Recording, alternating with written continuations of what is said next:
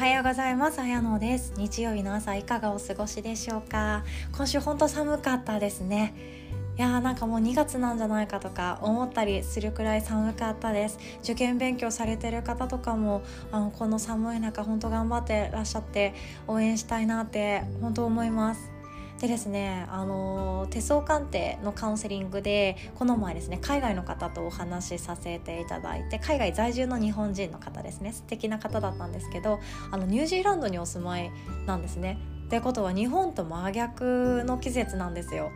でもう今めっちゃ寒いって思っているけれどもなんか画面越しの彼女の服装すごいなんか爽やかで 涼しげであなんかあその季節いいなって思ったんですね。まあでもよくよく考えるとあの日本が夏の時にあの南半球の方々は秋だったり冬だったりそういう季節を迎えるんですね。真冬の時はもう暑く暑い方がマシだって思ってたり真夏の頃は寒い方がマシだって思っててすごいわがままだな私って思うわけなんですね。でそれを何て言うかそれに気づかせてくれたというかその季節は移り変わっていくもので今ただ季節そして自然の中で私たちはただ生きているだけなんだよっていうのを気づくきっかけになりました。そんなことがですよ。でも私にとってはすごい海外の方海外にお住まいの方とお話しする機会ってすごい貴重なのですごい嬉しかったんですね。なので式に気づかせてくださってありがとうございますと。改めてお礼を言いたいです。で今日はですねあの起業だけじゃなくて自分で何か仕事を始めたいとか自分で何かをスタートさせたい独立したい教室を開きたいとかそういう何か向いている向いてないっていうのももちろんあるんですけどもそれに関する手相をお話しできたらなと思ってます。でこのご時世ですね会社に属しながらも副業したいとかあのもうしなきゃいけないになってきてますけど副業興味あるなとかあの会社員辞めて独立したいなって思われるきっかけになった方たくさんいらっしゃると思います。で会社に属しているからあの守られているっていうような時代ではもうなくなってきてしまいましたよね。個人がこれからはしっかりとあっちに足をつけてあの地に根っこを生やしながら成長していくっていうようなのが大切になっていきますもうそれはもうどんなテレビ番組でもどんなビジネス系 YouTube でもやっていること話されていることではあるんですけどもやっぱり私の性格的にはちょっと怖いなとか向いてないんじゃないかって思われる方いらっしゃいますよね。でその不安を取り除くために自分の性格を知れる自分の生き様とか自分の天気を知れるっていうのは手相でから得られることもできるので今日はちょっとそういうことをお話ししたいです。でまず本当企業線企業に向いている方の手っていうのがあってそれはですねあの小指に登っていく線が本当に分かりやすいです。でその小指に登っていく線っていうのは付け根がだいたい生命線から伸びていくことがとても多いですね。で生命線の下の方とか生命線の真ん中頃とかあるかもしれないんですけどそれがあのまあ太い太くてしっかり刻まれているともうまさにって感じなんですけどそれがぐーんと小指の付け根あたりにしっかりと入って伸びていくと自分の成功っていうその自分個人ですね企業線っていうものなので自分で好きな仕事を選んでとかフリーでもいいので自分で何かを作り上げる会社を作る周りの人を巻き込んで何か起こしていくっていうのが天命として授かっている方が多いと思います。なのでそれに気づけるか気づけないかなんですよね。いやいや私は面倒くさがり屋だし雇われてる方があの勝手にお金入ってきて楽だしみたいな方も中にはその手相を持っていて中にはもしかしたらいらっしゃるかもしれないんですけど本当の自分特に左手ですね左手にあったら本当に心の底に思っている自分っていうのは独立したり起業したりした方がワクワクするさらに面白い人生が待っているっていうようなことを示している場合がとても多いです。であとはですねそれに合わせてえっと、知能線っていうものが割と長すぎない方の方が行動力っていうのがあるのであのみんなを巻き込んでどんどんやっていこう進んでいこうっていう方も向いてるかなと思いますでも逆に言うと知能線が長い方って本当考え込んじゃったりとかずっと悩んでしまうっていう方もいらっしゃるんですけどもそれにプラスアルファで周りの人からの支援を受けやすいっていう方がとても多いんですね。で周りの人からの支援を受け入れるっていうのはとても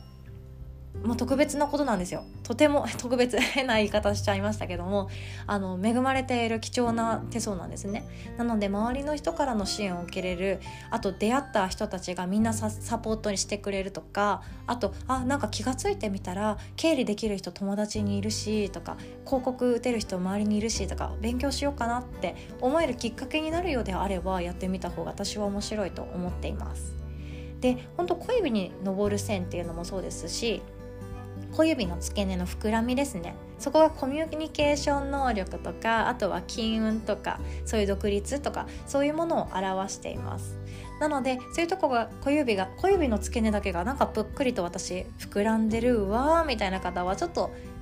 興味持ってあこういうこと私実はやってみたかったんだって気づくきっかけを作っていただけたらななんて思いますね。であとはですね太陽線っていうものもそうなんですけれども小指に伸びていく線です。でこれが生命線から伸びていくとその年にすごいハッピーなこと幸運なことが起こっていくんですけれどもそれが誰かとの出会いかもしれないし自分のやりたいことを見つけるっていうような線にもなっていくかなと思います。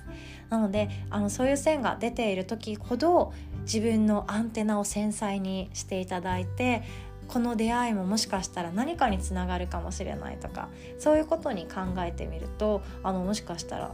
ね、何か始まっていくかもしれないですよね。で起業ってなんか大変そうだなとか思う場合もあるんですけども私たち個人ができることってビッグビジネス狙ってないですよね。そうなんか大企業作ってやろうパナソニックを倒せる会社作ってやろうなんてもう思わずに起業するじゃないですか。中には思われる方もいらっしゃるかもしれないんですけどもそういう方はですね自分がどういうものが好きなのかとか自分がどういう言葉をもらえたら嬉しいんだとかそういうことを今一度考えていくともっと言われたい言葉ありがとうって私は直接人から言われたいじゃあありがとうって直接言われる仕事で自分がストレスなくそして楽しんでワクワクすることって何だろうかなって考え始めるのが一番面白いと思っています。であとはですね知能線についてもう一つ言いますと知能線がぐーっと下に下がっている手相もあるんですね。で知能線っていうのがあの何を表すかっていうとその食だったり手に仕事をつけるものとか考える力とかそういうことになってくるんですが下の方にぐーっと下がっていく知能線小指のえーと、付け根からぐーんと手首寄りに降りていくあたりですね。そこまで知能線が伸びている方ってスピリチュアルっていうのがあのキーワードになってきたりもします。なのでそれこそあの占いの仕事とかもいいですしあのヨガインストラクターとかでもいいと思います。そういう何か感性とかあの見えない感情が動くような仕事もとても合っています。であとはですね知能線が何本にも枝分かれしているっていう方も本当たくさんいらっしゃるんですよ。ね、こっちに枝分かれこっちに枝分かれっていう方はですねいろんなところに興味があってあれも面白そうこれも面白そうあれもやってみたいっていう方がとても多いんですね。なのであの中途半端になってしまう自分がすごい嫌になる瞬間がもしかしたらあるかもしれないです。これやり始めたけどあっちが興味出たからなんかこれやめてあっちに行きたいなってって思った時って自分からしてもなんか中途半端な自分嫌だなとか最後までやり遂げない自分嫌だなって思うかもしれないんですけどそれはもう自分の個性であって私は私自身はいろんなところに興味が張り巡らせてしまってしまう。なのでいろんなところに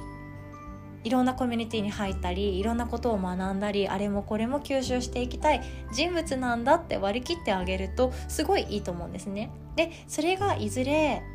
何かというとあの伏線になっていていずれはいずれは自分の人生で本当に生涯やりたいことが見つかった時に全てつながってくるはずです。なので心置きなく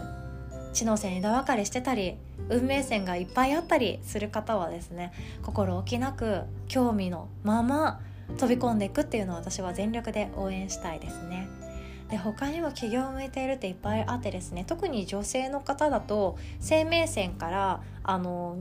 小指の下の方月球ですね手首寄りに斜め下に下がっていく線っていうのが出ていたらこれ以前もお伝えしました旅行線って言います外に出ていく社会に出ていくっていうような線なんですけどもこれは家族のことばかりを考えるんじゃなくって自分でやりたいことを見つけに行くとか誰かと一緒に何かを始めるっていうようなきっかけになる年なんですね。なのでもしですねあと5年後とかそれこそ今年だわっていう方もいらっしゃるかもしれないんですけどそういう方は思い切って何か行動してみるっていうのもありです。逆にですね。未来を予測して自分自身がそういうふうに動いていくっていうのもとてもいいかなと思うのでずっと私は家庭で暮らしていきたいなとか家庭家族のことだけで手一杯だなって思ってる方もいらっしゃるかもしれないんですけどもしそういう線が出ていたら自分の好きって何だっけっていう考え始めるきっかけになればなと思って今日お話しさせていただきました。起業っていうのもきっとですね向いてる向いてないもあるかもしれないんですけども楽しめるもん勝ちだと思っております。でなんで人間関係じゃないこんな話ばっかしてんだって思われるかもしれないんですけど人間関係を楽にするっていうのはまず第一に自分の人生を自分らしく生きることだと私は思ってます。自分のことを肯定できる自分のことを好きになる自分の人生って最高に面白いって思えるといろんな悩みってどんどん減ってくんですね。気にならなくなってしまいます。なので今日はこういうお話させていただきました。で手相の鑑定本当たくさんご連絡いただけてとても嬉しいです。で今月からもあの娘が幼稚園に行きましたので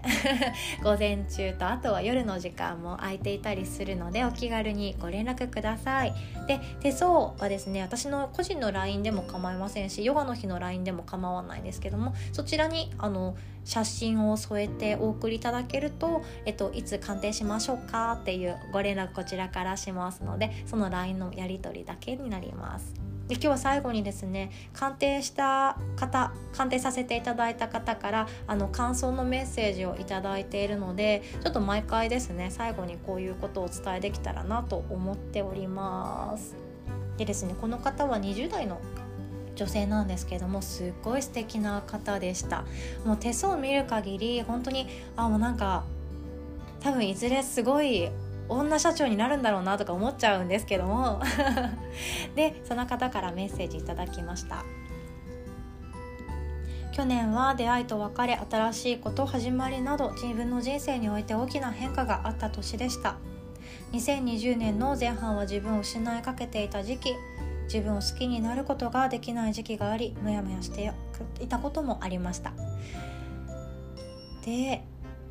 そうですね。で好きな仕事に就くことができて次の目標を探したいって思っていた頃に綾乃さんのポッドキャストに出会い毎朝聞き2021年始まる前に手相鑑定で客観的に見てもらった私はどんな人物なのだろうかと気になり依頼をさせてもらいました。手相鑑定お願いして正解でした。改めて自分がいろんな人に支えられていることご先祖様からの恩恵など恵まれているなど確認することができ嬉しい限りです。老後までハッピーにするために種まき目探しや大切なキーワードなどこれからの人生で私にとって大切なことを教えていただき本当に幸せです。自分のことは知っているつもりだけれどもと曖昧なままでいるより自分自身を知り自分をもっと好きになることの大切さそこに周りの人の支えもあるということを再確認できる本当にいいきっかけになりました。ありがとうございます。ということでこちらこそありがとうございます。私に貴重なお時間いただきありがとうございました。すごいですね。頑張り屋さんな彼女なんですけれどもあの努力家だしすごい自分っていうものをちゃんと持っているけれどもやっぱりみんな悩みます。みんな悩みますよね。悩まない人いたらもう教えてください。ってくらいなんですけれども。そう多分悩んでいる方ほど行動力があったり周りのことを気にして悩んでないふりを上手にできるようになってしまうものなんですよね。でもあ私は今こういうことで悩んでいるんだっていうことを気づくきっかけになればいいなと思いますしあの皆さんですね手相を見させていただいて私はこういうのが合ってますよとか言うと「えあそうなの?」みたいな感じで言ってくださるんですがあのぜひともですね自分の持っている種とか才能っていうものにたくさん気づいていただきたいんですねそれが私の今年の目標かなって思ってます一人でも多くの人に自分のことを好きになるきっかけを増やしていただきたいなと思っておりますので是非ともお気軽にご連絡くださいでは今日も最後までお聴きくださりありがとうございました素敵な日曜日お過ごしくださいおしまい。